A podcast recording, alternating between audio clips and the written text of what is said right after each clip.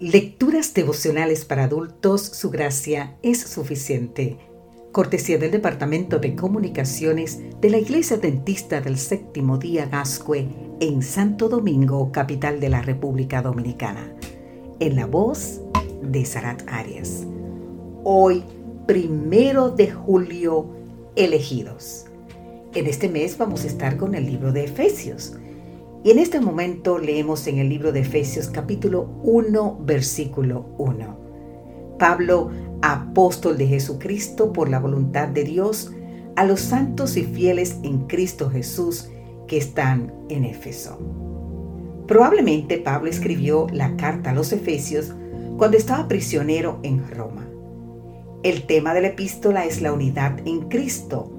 Pablo escribe a una iglesia compuesta de judíos y gentiles, asiáticos y europeos, esclavos y libres, todos representantes de un mundo perturbado que necesitaba ser restaurado a la unidad en Cristo. Esto implicaba la unidad de personas, familias, iglesias y etnias.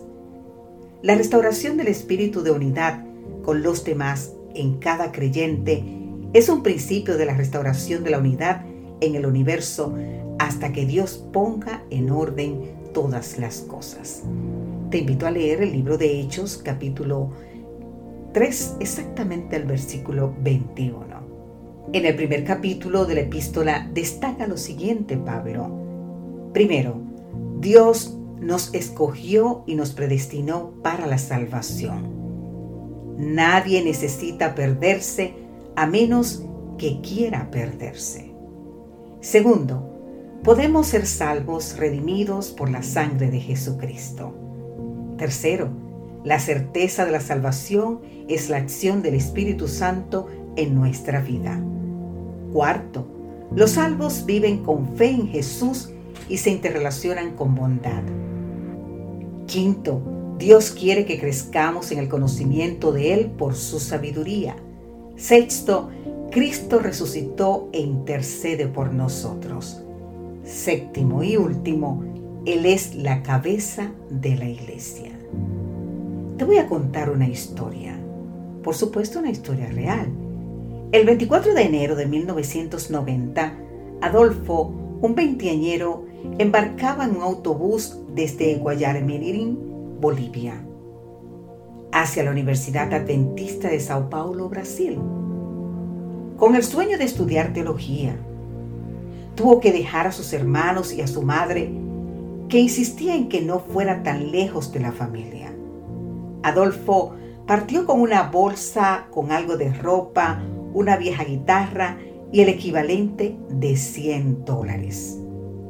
Fueron 70 horas de viaje, diciéndose, si yo tengo un sueño en mente y a Dios en el corazón, él me va a bendecir.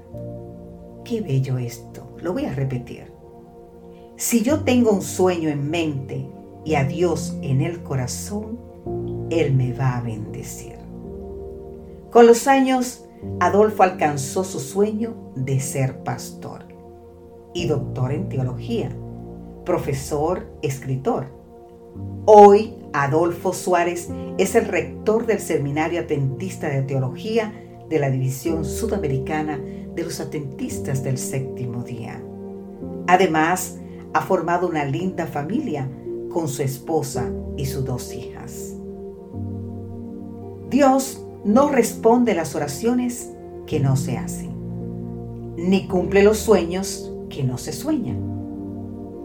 Toda la alabanza sea para Dios, el Padre de nuestro Señor Jesucristo que nos ha bendecido con toda clase de bendiciones espirituales en los lugares celestiales, porque estamos unidos a Cristo.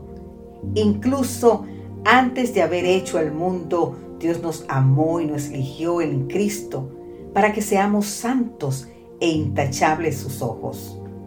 Dios decidió de antemano adoptarnos como miembros de su familia al acercarnos a sí mismo por medio de Jesucristo. Eso es precisamente lo que Él quería hacer y le dio gran gusto hacerlo. ¡Qué privilegio! Querido amigo, Querida amiga, ser hijo e hija de un Dios que desea salvarnos al costo de la sangre de su único Hijo es un gran privilegio.